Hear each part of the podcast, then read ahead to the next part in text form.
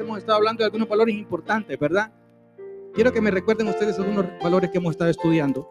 Respeto. Dígame otro. Honestidad. Agradecimiento. Perdón. Responsabilidad. Muy bien.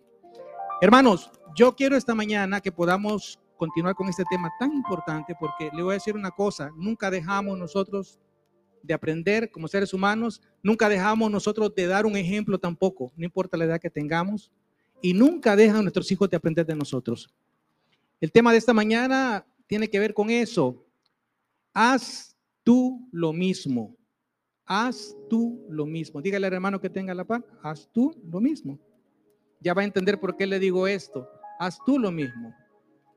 Vamos a aprender, hermanos, a ejercitar dos cosas, dos valores importantes, la solidaridad y la misericordia. Quiero que hablemos de esos valores tan importantes en nuestras vidas.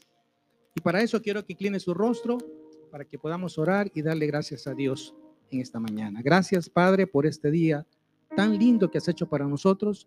Dice tu palabra que nos cosemos y nos alegremos. Yo oro, Padre, a esta hora por mis hermanos y hermanas que están presentes, que han venido con el deseo de oír tu palabra de oír, Señor, una palabra de esperanza, de fortaleza, de ánimo. Y también oro por mis hermanos que están en casa, Señor, que por diversas razones, Señor, por enfermedad o por otras razones, están en su casita, para que tú lo bendigas. Sana al que tiene su cuerpo enfermo, Señor, y anima al que está desanimado y triste. En el nombre de Jesús, Señor, que tu palabra nos pueda en esta mañana dar esa necesidad, llenar esa necesidad que tenemos en nuestras vidas. En el nombre de Jesús te damos gracias. Amén. ¿Qué son los valores, hermanos? Los valores, los decíamos la vez pasada, son características que nos hacen mejores personas, que nos hacen mejores individuos.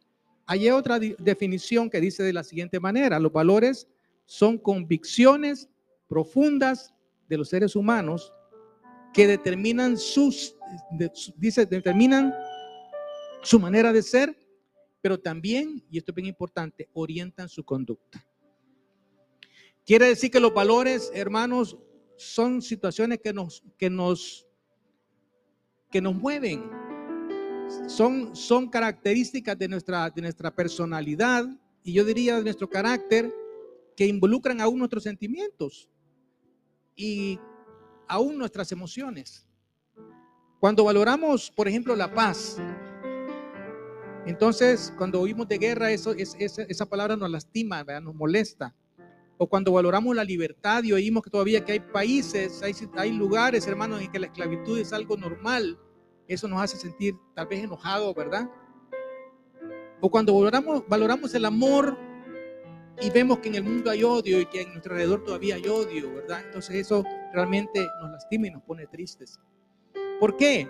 Porque hay valores que formaron en nosotros y yo quiero recordarles esto porque es importante.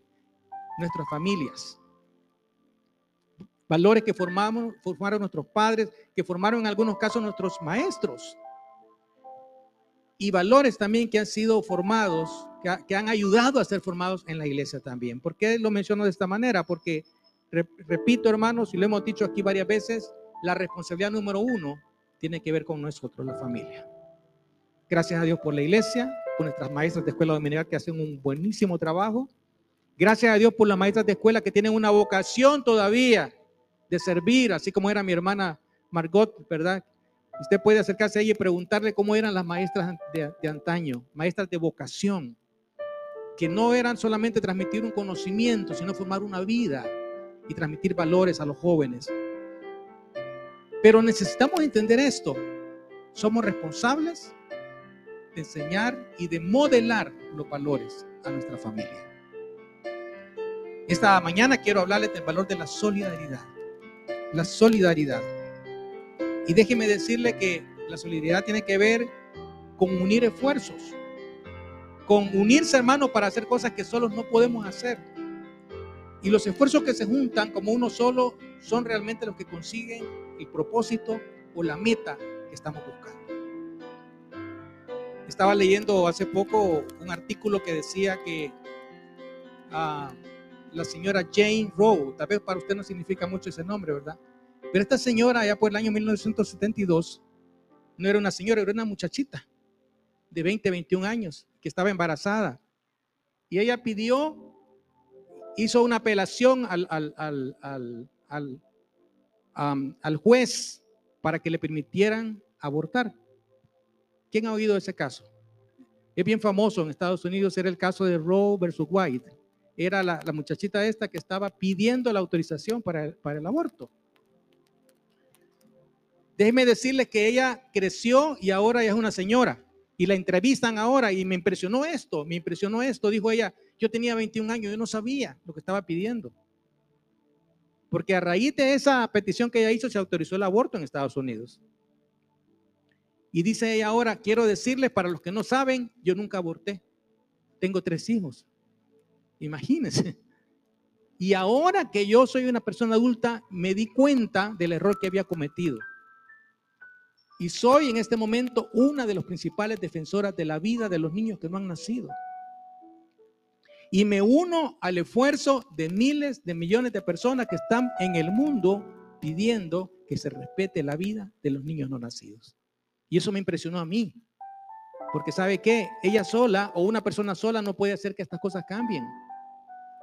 Ahorita en los Estados Unidos se ha levantado una una gran discusión a raíz de esto, ¿verdad? Y lo que ha hecho la Suprema Corte de Estados Unidos es dejar la decisión de aprobar o no el aborto para cada estado de los Estados Unidos.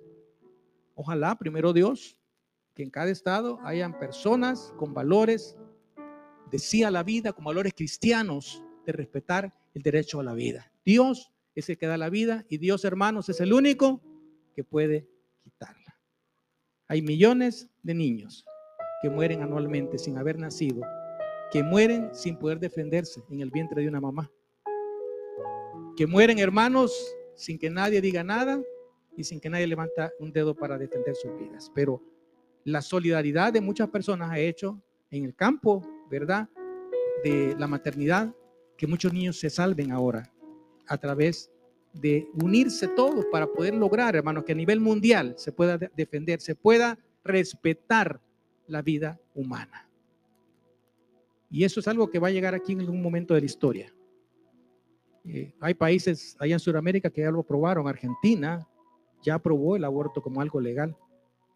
Si la persona tiene menos de tantas semanas de embarazo, puede abortarse sin ninguna razón, solo porque ella quiera. Pero aquí viene lo que llamamos la solidaridad. Hoy, en día hay muchas organizaciones que se unen para respetar y para hacer respetar y para defender los derechos, ¿verdad? De los animales, por ejemplo. Y yo no lo entiendo, cómo que se reúnen miles de personas para defender la vida de un animal, pero no se pueden unir millones de personas o la mayoría de la humanidad para defender la vida de un niño que no ha nacido, de una criatura de Dios, de un niño que trae la imagen de Dios. Necesitamos estar juntos, hermanos, como iglesia y tomar posiciones delante de situaciones como esta, porque se van a presentar. Y repito, ya están pasando en otros países. Y esta ola viene caminando, hermano, viene caminando. Y son situaciones de carácter político al final, pero que se transforman en realidades morales para nuestros países y que vienen y nos pueden alcanzar. Necesitamos solidaridad para presentarnos, hermanos, y estar juntos y unidos. Eclesiastés 4, 9 y 10 dice, un versículo que usted lo conoce bien, ya lo ha oído. Mejores son dos que uno porque tienen mejor paga de su trabajo porque si cayeren, el uno levantará a su compañero. Pero hay de quién? Del solo. ¿Por qué? Cuando cayere, no habrá segundo que lo levante. Mejores son dos que uno, hermanos. A mí me gusta mucho esta figura porque cuando nos casamos, cuando usted se casa y, y, forma una familia, ya no es usted solo. Ya no es ella sola. Bueno, a veces las esposas dicen, ay, aquí yo solo, yo hago todo, ¿verdad? Pero no es cierto, hermano. Hay muchos hombres que son bien hacendosos, ¿verdad? hay que contarlo con los dedos de la mano, pero hay. Hay, amén, dice el hermano. Es innegable, hermano, y esto no lo, usted no me lo puede negar, que el peso de una carga es más fácil llevarla cuando es compartido con otra persona. Y esto quiero decirlo acá porque esto tiene que ver con la solidaridad en el hogar. Por favor, hermano, no le diga tus hijos, mira lo que hicieron. ¿Cuántos, ¿Cuántos de los que están aquí han oído esa frase? No levante la mano, por favor. Es que tu hija, es que tu, Hermano, eh, los hijos son de los dos. No le pegue codazo a la esposa, por favor. Los hijos son de los dos. Y necesitamos, ¿verdad? Unirnos para hacer un buen trabajo y criar a los hijos. Yo voy a levantar mi mano y voy a pedir perdón, ¿verdad? Porque un tiempo que me decía mi esposa, mira, me decía, aquí te estamos esperando porque yo estaba trabajando. Por favor, cuando vengas a hablar con flanita de tal, ¿verdad? no le puedo decir el nombre de los tres. ¿Cuál fue? Y por favor, decirle y, ponerle una, una, disciplina, ¿verdad? Entonces yo llegaba, hablaba con la persona, no le puedo decir quién. Pero me decía ella, bueno, ¿la vamos a castigar o no? Y a veces ya la había castigado ella. Y yo no la castigaba porque ya había sido castigado una vez. Vaya, qué bonito, me decía, yo soy la obra y el otro no. El otro es el, el otro es el, papá bueno, ¿verdad? Hermanos, miren, los hijos son de los dos. Pongámonos de acuerdo, eso sí, ¿verdad? Pero la carga de formar a los hijos tiene que ser de los dos.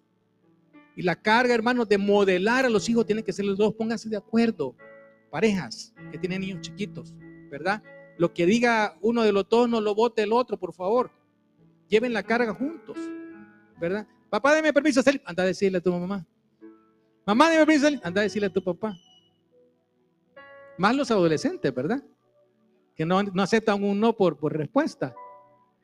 Hermano, la carga llevada entre dos es más fácil de llevar. Pónganse de acuerdo. Y a mí me gusta mucho también esto, esto de la solidaridad, hablando de los amigos. Los amigos, hermanos, en Proverbios 18, 24 dice que el que tiene amigos ha de mostrarse amigo. Y amigo es más unido que un hermano.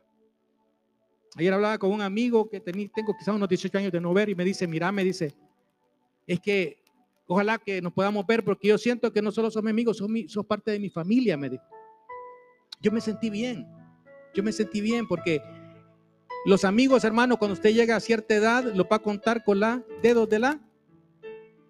Y los amigos no son los que salen a, pasear o a vagar, ¿verdad? y a pasarla bien. A veces no son esos los amigos. Los amigos son los que están con usted en los momentos difíciles. Los amigos son los que lo acompañan cuando necesita alguien que le levante el hombro. Los amigos son los que están ahí cuando todos se han ido. Por favor, cuídelos. Cuide a sus amigos. Mantenga esa amistad. Yo sé que algunos de los que estamos aquí, que ya, estamos llegando a los a la sub 60, ¿verdad? ¿Sub, qué? Sub 40. Tenemos amigos que, tenemos, que, hemos tenido desde el bachillerato. Yo tengo un grupo de amigos del bachillerato. ¿Saben que, que yo me he comprometido, hermanos, a estar en contacto con ellos de una u otra manera? Algunos de ellos cristianos, otros no. Pero ¿saben qué? Hay una amistad sincera que, como dice la palabra de Dios, que es más fuerte a veces que la amistad de la misma familia. Cuídela. Y por favor, jóvenes, busquen amigos verdaderos, el amigo verdadero es aquel que le va a ayudar para que usted sea mejor persona. Ojo, jóvenes, por favor. Porque hay jóvenes, amigos que tienen amigos que no le van a ayudar para nada de cosas buenas, ni lo van a invitar a hacer cosas buenas. Por favor, esos no son amigos. El amigo le va a ayudar a que usted supere su nivel de vida, su personalidad, su carácter. Le va a ayudar a evitar los vicios, le va a ayudar a ser una persona de testimonio. Busque sus amigos aquí dentro de la iglesia, por favor, joven. Porque es necesario que en momentos de dificultad podamos encontrar esa solidaridad que necesitamos todos. Amén.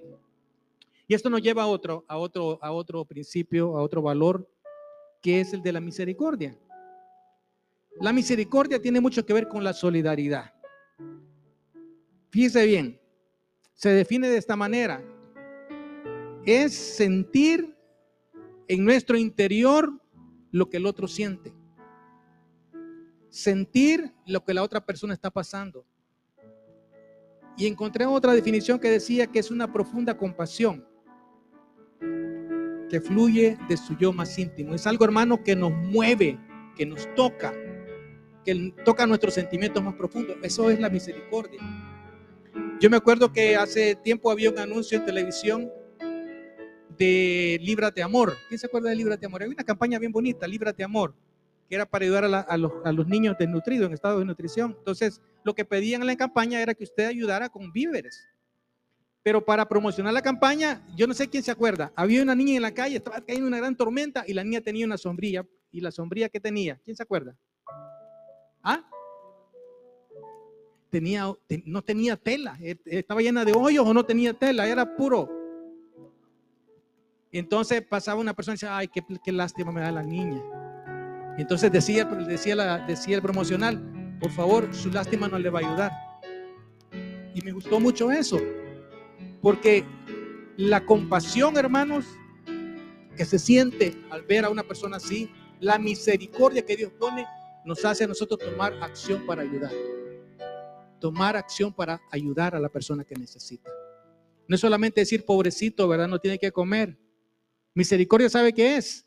Es levantarse usted, comprar algo y llevarle a esa gente para que coma. Eso es misericordia. ¿Me entiende? Dijo, dice la palabra de Dios que Jesús tuvo compasión de las multitudes. Y usted sabe muy bien lo que hizo Jesús, no solamente le dio de comer, le dio vida y le dio su propia vida para que pudieran tener vida eterna. Pero Jesús es el ejemplo más grande de misericordia para nosotros. Hay un pasaje en la palabra que nos habla acerca de este tema de la misericordia. Quiero que vayamos a la palabra en el capítulo número 10 de Lucas, versículo 25 al 37. Y he aquí que un intérprete de la ley se levantó y dijo, para probarle, maestro, ¿haciendo qué cosa heredaré la vida eterna? Él le dijo, que está escrito en la ley. ¿Cómo lees? Versículo 27. Aquel respondiendo dijo, amarás al Señor tu Dios con todo tu corazón y con toda tu alma y con todas tus fuerzas y con toda tu mente y a tu prójimo como a ti mismo. 28. Y le dijo, bien bien has respondido, haz esto y vivirás. Esta pasaje que acabamos de leer está en tres evangelios. Lo que vamos a leer a continuación solo está en el libro de Lucas. Pero él, queriendo justificarse a sí mismo, le dijo a Jesús, ¿y quién es mi prójimo? Respondiendo Jesús dijo, un hombre descendía de Jerusalén a Jericó y cayó en manos de ladrones, los cuales despojaron e hiriéndole se fueron, dejándole medio muerto. Aconteció que descendió un sacerdote por aquel camino y viéndole pasó de largo. Asimismo, un levita, llegando cerca de aquel lugar y viéndole, pasó de largo. Pero, versículo 33, un samaritano que iba de camino vino cerca de él y viéndole fue movido a misericordia y acercándose vendó sus heridas echándoles aceite y vino y poniéndole en su cabalgadura lo llevó al mesón y cuidó de él. Otro día al partir sacó dos denarios y los dio al mesonero y dijo, cuídamele y todo lo que gastes de más, yo te lo pagaré cuando regrese. Eh, versículo 36, una pregunta al Señor Jesús. ¿Quién pues de estos tres te parece que fue el prójimo del que cayó en manos de los ladrones? Versículo 37 dijo, el que usó de misericordia con él. Entonces Jesús le dijo, ¿cómo le dijo hermanos? Ve Repítalo. Ve y haz tú lo mismo. Ve y haz tú lo mismo. Esta parábola, hermanos, del, buen samaritano es bien interesante porque nos habla de la misericordia que viene de parte de Dios. Y es que este señor, este estudioso de la ley, ¿verdad? Lo que quería era nada más hallar eh, un error para señalarle a Jesús algo. Él no estaba interesado realmente en conocer la verdad de, este, este, esta, pregunta. Él estaba interesado en hallar algo para, para poder acusar a Jesús. Pero Jesús tomó la oportunidad, hermano, para dar una enseñanza bien grande para nosotros ahora.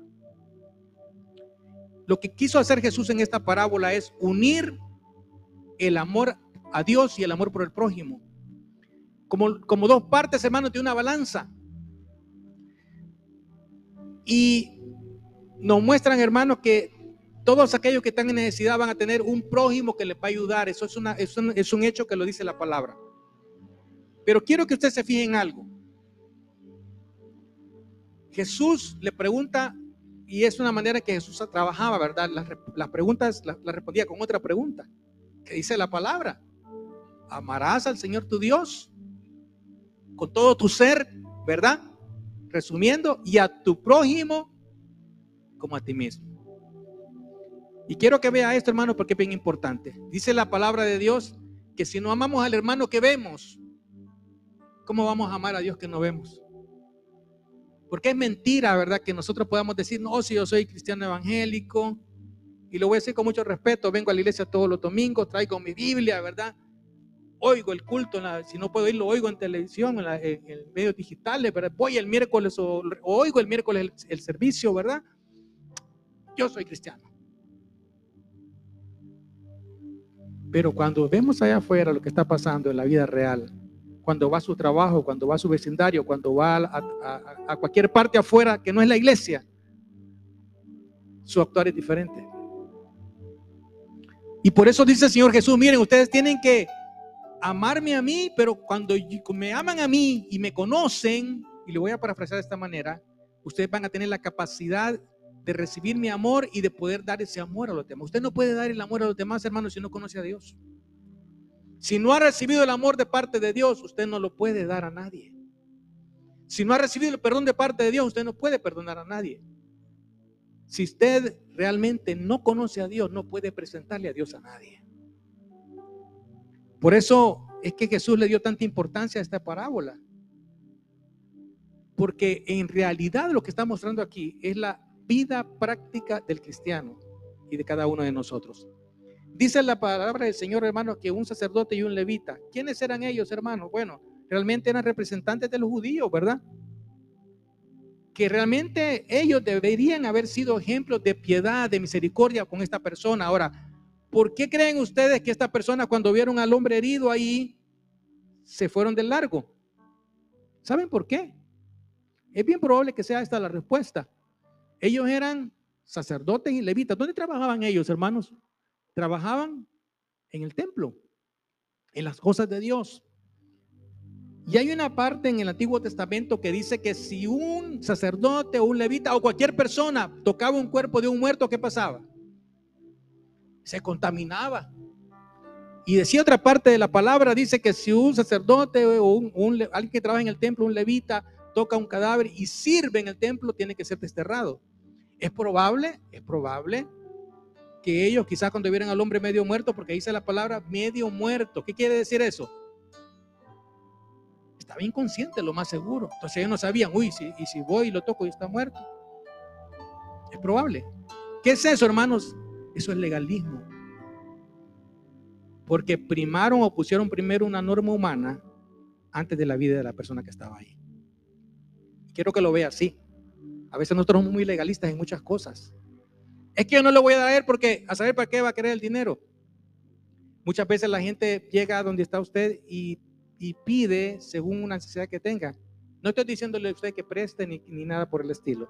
Pero cuando alguien llegue con una necesidad, alguna persona llegue con una necesidad donde usted, hermano, tenga la sensibilidad y el corazón, que Dios lo dirija, por supuesto, para ayudar a esa persona, para ayudar a alguien que tiene necesidad.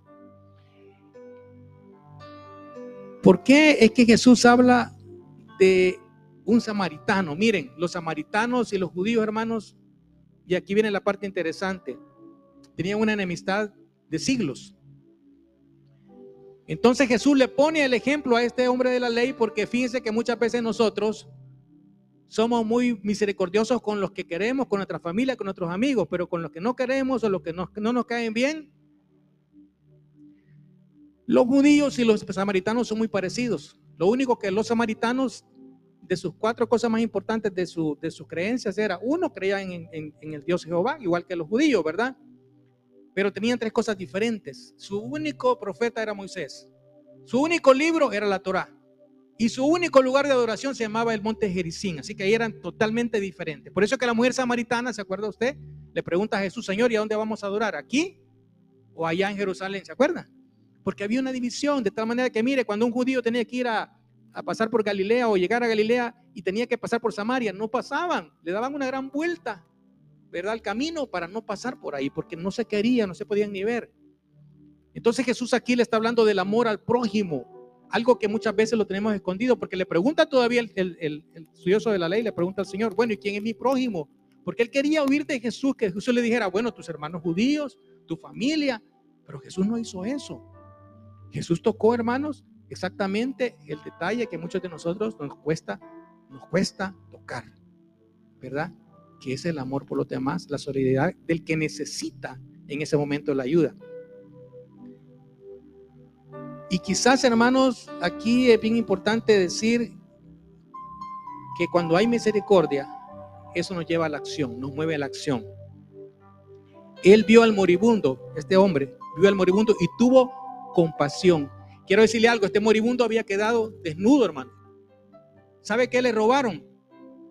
Le robaron su ropa y le robaron todo. ¿Por qué? Porque una ropa de, una persona de la época, una persona promedio o pobre, era una ropa que tenía para toda su vida tenían una ropa como interior, ¿verdad? Pero tenían una, una, capa que los cubría, que les servía para el frío de la noche y para el sol del día. Eso era todo lo que tenían. Y cuando viene este hombre, tuvo compasión, lo vio, hermanos, desangrado, probablemente lo vio herido y le dolió en su corazón. Se sintió él como que él había sido el que estaba ahí lastimado. ¿Cuántas veces de nosotros eh, nos ha pasado, hermanos, que nos encontramos en situaciones que deseamos que alguien nos ayude? a los que tenemos vehículos, ¿cuántas veces se han quedado por un lugar todo, todo desierto quizás, verdad? Porque se le pinchó una llanta, yo levanto la mano. Y no tenía seguro esa vez, no podía llamar la grúa, como que a veces ahora venga Galambia, mándame una grúa. ¿Cuándo hemos deseado cosas así? Que alguien se pare, hermano. Y saben que Dios siempre manda a alguien. Y usted me lo puede decir porque yo sé que sí. Allá está Estelita diciendo que sí. Estelita le toca, le toca andar por todo El Salvador manejando. Pero siempre hay, como dice la gente, un buen, un buen samaritano que nos ayuda. Este hombre se paró, hermanos, y eso es lo que la misericordia hace. Nos hace que actuemos. Se paró, se bajó de su vehículo. ¿Cuál era el vehículo de él? Un burro. Probablemente un burro. Ahí en la imagen que pongo yo, ahí, sale un, un camello, pero dice probablemente era un burro. Se bajó, hermanos, sacó aceite y vino. Miren, era como que usted encontrara a alguien herido, bueno, voy a ir a la farmacia, voy a comprar medicina, porque eso es lo que ocupaba en ese tiempo. El aceite de oliva era, medicinal. Y el vino lo ocupó para limpiar las heridas y después ponían el aceite. ¿Qué más dice la palabra? Lo subió al burro. Y usted subiría una persona toda desangrada a su carro, hermano. Es que ayer lo lavé, fíjense, y me costó lavado y pasteado bien caro me va a llenar de sangre, mejor no lo subo. Y además me va a tocar caminar porque el, burro una persona puede llevar. Pero este hombre pagó el precio y caminó la milla extra. Yo no sé si le cobraron más por echarle champú al burro para lavarlo después.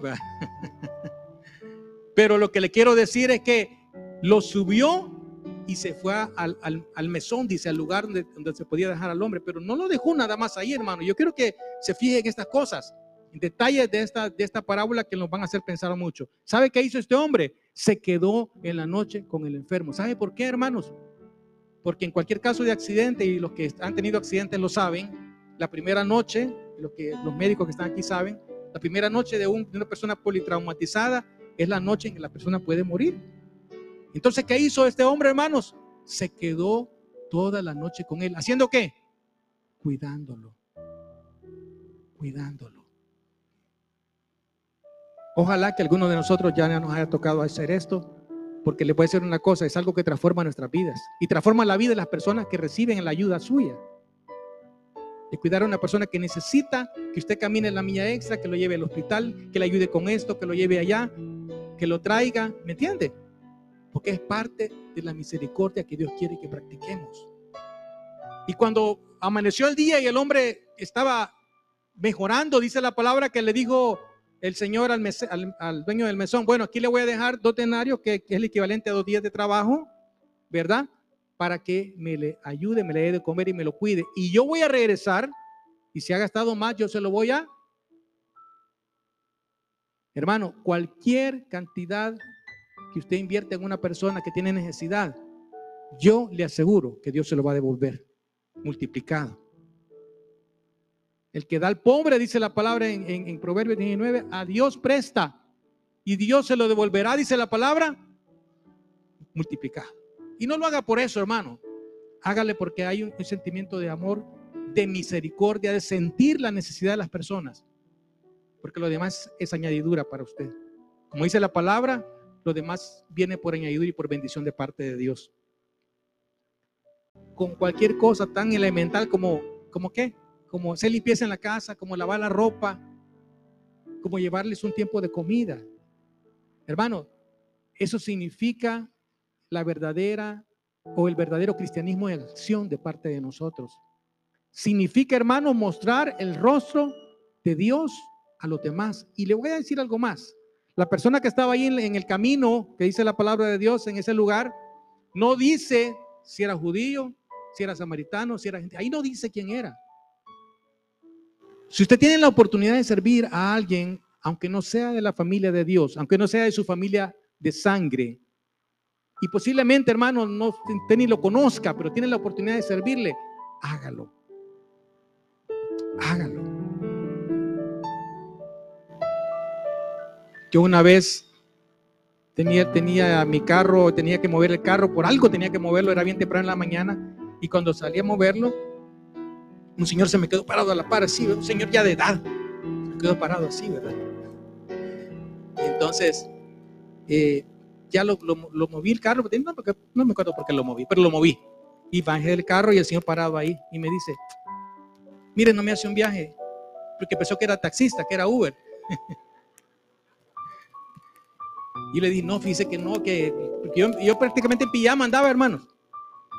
Y me metí en la casa. Y cuando iba caminando, entrando en la casa, dije, ¿y si este señor no tiene necesidad? Y mira, hermano, no me quedé tranquilo. Así con la pijama y todo, me regresé y, lo, busqué al Señor. Ya, ya llevaba como cinco, como cuatro cuadras adelante. Me parqué enfrente y cuando me parqué enfrente había parado un taxi. El yo le dije, véngase para acá, lo voy a ver yo. El taxista me quedó viendo, pues. Quiso, digo, este me está quitando el viaje, ¿verdad? Con unos ojos, hermano, pero me enojado, ¿verdad? Yo, y yo le dije, no, yo lo voy a llevar, súbase, ¿para dónde va? Voy para el seguro, me dijo, pero no puedo caminar por mi pierna. Era un señor como unos 70 años, hermano. Lo llevé y me dice él, ¿cuánto le debo? No, nada, no me debe nada, le dije yo. Eran, eran como cinco minutos en vehículo, hermano, sí estaba bien cerca, pero el señor no podía caminar, ya había caminado bastante. ¿Sabe lo que aprendí ese día, hermano? Aprendí que cuando Dios le dice a usted que haga algo, por favor, hágalo. No se niegue. Uno dice, ¿qué será que Dios quiere? No, no, claro que Dios quiere que ayude, hermano. Es el corazón de Dios ayudar al que tiene necesidad. Y cuando Dios pone en su corazón hacer algo por una persona, por favor, no tarde en hacerlo. Porque esa vocecita que le dice, hacelo, ayuda, anda, llevarle, traerlo, lo que sea, esa voz es del Espíritu Santo. Tenemos que aprender, aprender a identificarlo. Aprender a identificar y aprender a ser obedientes, hermanos. Dos conclusiones nada más quiero hacerles esta, esta mañana. Una, el amor de Dios y el amor del prójimo, hermanos, son dos caras de una misma moneda. Si usted no ama a su prójimo, es mentira que usted dice que ama a Dios. Perdone que se lo diga así, porque así lo dice la palabra. Si no amas a tu hermano que lo ves, ¿cómo vas a amar a Dios que no ves? ¿Me entiende? La expresión del amor de Dios, hermanos, hacia los demás va a ser la manifestación de que Dios nos ha dado ese amor. Hemos recibido y experimentado el amor de Dios y por lo tanto podemos compartirlo con los demás. Y número dos,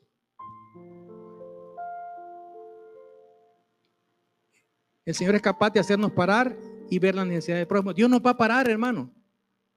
En este momento yo sé que algunos de ustedes ya tienen en su mente, uy, tal persona tiene necesidad, mi vecino, mi hermano, mi familiar, mi amigo, ¿verdad? Y es capaz, hermanos, en este momento, y lo está haciendo el Señor, de hacernos identificar la persona que necesita de nuestra misericordia por favor, ahorita que lo está pensando y, está ese pensamiento en su cabeza, por favor, sea obediente a Dios. Es Dios que le está diciendo, anda, hace esto por esta persona, llévale esto, decirle esto, dedica tiempo para estar con esta persona que necesita de ti. No sé, Dios le va a decir qué cosa es, hermano. Pero quiero decirle algo. Hágalo. Hágalo. Dice la palabra del Señor, cuanto hicisteis a uno de mis hermanos más pequeños, a mí me lo hicisteis. Lo que usted puede hacer por aquella persona más necesitada, hermano, lo está haciendo por Dios. Y Dios dice, ustedes me lo están haciendo a mí. Por aquella persona que está pidiendo comida, que está pidiendo ayuda, que está pidiendo un tiempo de, para ser animada, ser reconfortada, para orar por él. Quiero dejarlo con dos imágenes nada más. Dios lo va a llamar a usted y lo está llamando en esta mañana para que se levante de su asiento y busque cuando salga de la iglesia a esa persona para ayudarle. Por favor, hágalo. No lo haga porque yo lo digo, hágalo porque el Espíritu Santo le está apurando para que lo haga. Y yo le voy a asegurar una cosa. La paz de Dios y la, la paz y la llenura del Espíritu Santo van a ser parte de su vida. Cuando usted dé pasos de fe, cuando usted dé pasos de fe en obediencia al Señor, Dios le va a dar más de su presencia. Dios le va a dar, hermanos, no le digo cosas, porque las cosas ya se las dio pero lo va a llenar de su presencia para que usted sea capaz de ser un reflejo del amor de ese gran Dios que nos amó y entregó todo por nosotros. Solidaridad y misericordia. Dios quiere que la pongamos en práctica, hermanos. Misericordia quiero, dijo el Señor, y no sacrificio, no legalismo. El Señor quiere misericordia, expresiones de amor por aquellos que necesitan una expresión de parte de Dios a través de nosotros porque la gente no va a conocer a Dios si no lo ve en usted, si no ve el amor de Dios en usted. No lo va a conocer. Por eso necesitamos ser responsables de llevar esa imagen a esa persona, a ese amigo o a ese familiar que necesita en este momento nuestra mano de ayuda. Póngase de pie y vamos a orar en esta mañana.